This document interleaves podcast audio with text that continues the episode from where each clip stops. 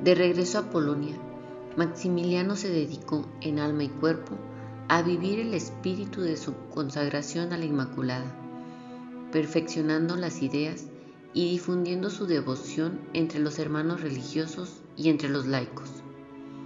El encabezado de su programa y de la forma de consagración será siempre la misma frase del Génesis contra la serpiente infernal. Ella aplastará tu cabeza. Génesis 3:15. Por sí sola ha vencido todas las herejías en el mundo. Maximiliano extendió el primer esbozo de la milicia de la Inmaculada en pocas líneas, que apenas ocupaban media página. Más tarde lo amplió. Es un programa de acción, de conquista, breve, esquemático, esencial, casi un boletín de guerra. ¿Y de qué guerra? Los fines de la milicia de la Inmaculada, como de toda obra de la Iglesia, están condensados en estas palabras. Procurar la conversión de los pecadores, herejes, cismáticos, judíos, etc. Y particularmente de los masones. Procurar la santificación de todos bajo el patrocinio y con la mediación de la Inmaculada. Condiciones de acción. 1. Total consagración de sí mismo a la Inmaculada como instrumento en sus manos virginales. 2. Llevar la medalla milagrosa. Los medios de la milicia de la Inmaculada. Los medios con los cuales se promueve la salvación de las almas son el buen ejemplo, la oración, el sufrimiento y el trabajo. El ejemplo impulsa la imitación. La oración y el sufrimiento impetran la gracia divina. El trabajo lleva a cabo la obra, con tal de que aquel al que se quiere conquistar a la Virgen no ponga resistencia a la acción penetrante de la acción divina. Por eso, la milicia de la Inmaculada se sirve de todo medio legítimo según las posibilidades del propio Estado, las condiciones y ocasiones. Todo se recomienda al celo y a la prudencia de cada uno, y especialmente la medalla milagrosa. Para unificar intenciones y dinamizar el fervor, se aconseja el rezo diario. Oh María, concebida sin pecado, ruega por nosotros que acudimos a ti y por cuantos a ti no acuden, en modo especial por los enemigos de la Santa Iglesia y por los que te son encomendados.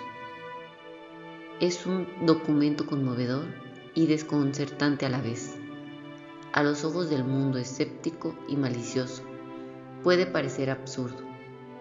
Una jaculatoria, una medallita, y a convertir a media humanidad y a santificarla. Un programa vastísimo, comprometedor, con palabras sencillas, breves, escrito sobre un pedazo de papel. La milicia de la Inmaculada no es una orden religiosa, ni una institución para un grupo determinado de personas, sino es un movimiento que debe arrasar las masas, arrancarlas de Satanás, y solo entre las almas ya conquistadas a la Inmaculada se pueden formar algunas de entrega heroica a la causa de la propagación del reino de Dios por medio de la Inmaculada. A la milicia pueden pertenecer todas las órdenes religiosas, todas las congregaciones y todas las instituciones religiosas. Pertenecer a la milicia dará a cada uno de sus integrantes la oportunidad de dar en el apostolado lo mejor que uno tiene. Esencia y espíritu de la milicia de la Inmaculada. La esencia de la milicia de la Inmaculada está en eso. hacerse cada vez más propiedad de la Inmaculada, pertenecer total e incondicionalmente a la Inmaculada. Este movimiento se llama milicia porque el que está asociado no pone límites en su consagración a la Inmaculada. Además, por cuanto le es posible, se esfuerza por conquistar para ella otros corazones. He ahí la esencia de la milicia de la Inmaculada. ¿Y cuál es su espíritu? El espíritu es lo que da vida y movimiento. El espíritu de la milicia de la Inmaculada ha de vivificar a todos sus miembros para que sean cada día más perfectos. Cuando más sean vivificados por el Espíritu, tanto más serán auténticos caballeros de la Inmaculada. Hay que subrayar que la esencia de la consagración a la Virgen no consiste tanto en el pensamiento como en la voluntad. Por esto, quien está ocupado en el cumplimiento de sus propios deberes sigue siendo propiedad de la Inmaculada. Sus pensamientos, palabras y obras son siempre de la Inmaculada, incluso si hay un momento que no pensemos en ella. Grados de creciente entrega. La pertenencia a la milicia afianza nuestra vida espiritual y nuestro apostolado. En esa consagración hay tres distintos grados según la capacidad y posibilidad de cada asociado. Los socios de primer grado se consagran privadamente a la Inmaculada y procuran trabajar por los fines de la milicia según la propia posibilidad y prudencia. Los socios de segundo grado están unidos por particulares los socios de segundo grado están unidos por particulares estatutos para conseguir más expeditamente el fin. Los socios de tercer grado se consagran sin límites a la Inmaculada, para que ella haga todo lo que quiere y como lo quiere. Nosotros somos enteramente de ella y ella es nuestra.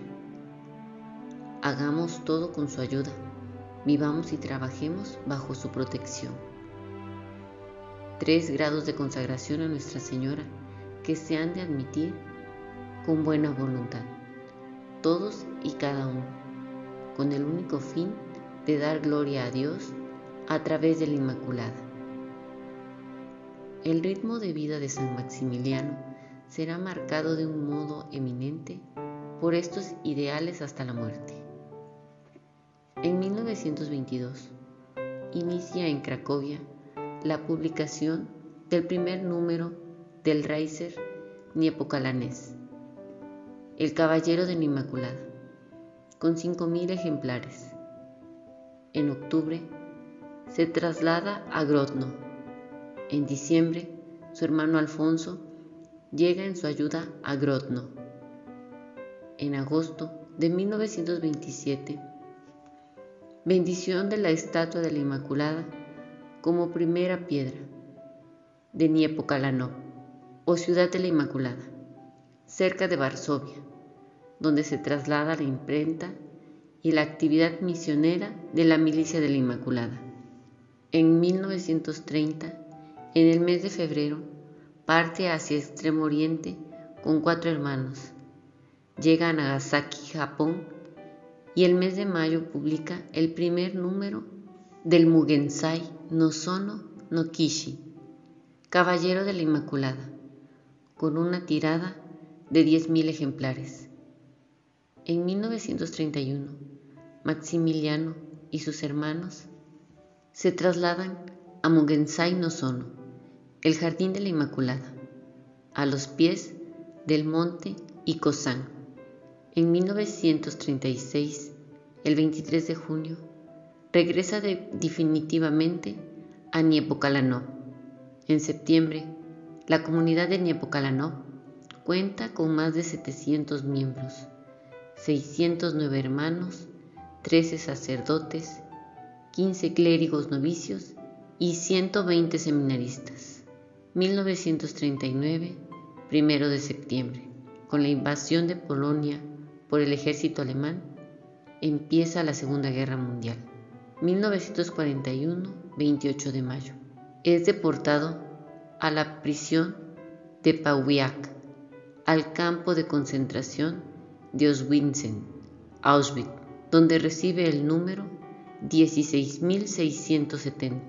Entre el 28 de julio y el 1 de agosto, toma voluntariamente el lugar de un padre de familia, Francisco Gajownicek, condenado a muerte en represalia por la evasión de un detenido y es encerrado en el búnker del hambre junto con otros nueve condenados. 14 de agosto. El padre Maximiliano es rematado con una inyección endovenosa de fenol en el brazo izquierdo. Su cuerpo es quemado en uno de los hornos crematorios del campo de concentración y sus cenizas dispersadas.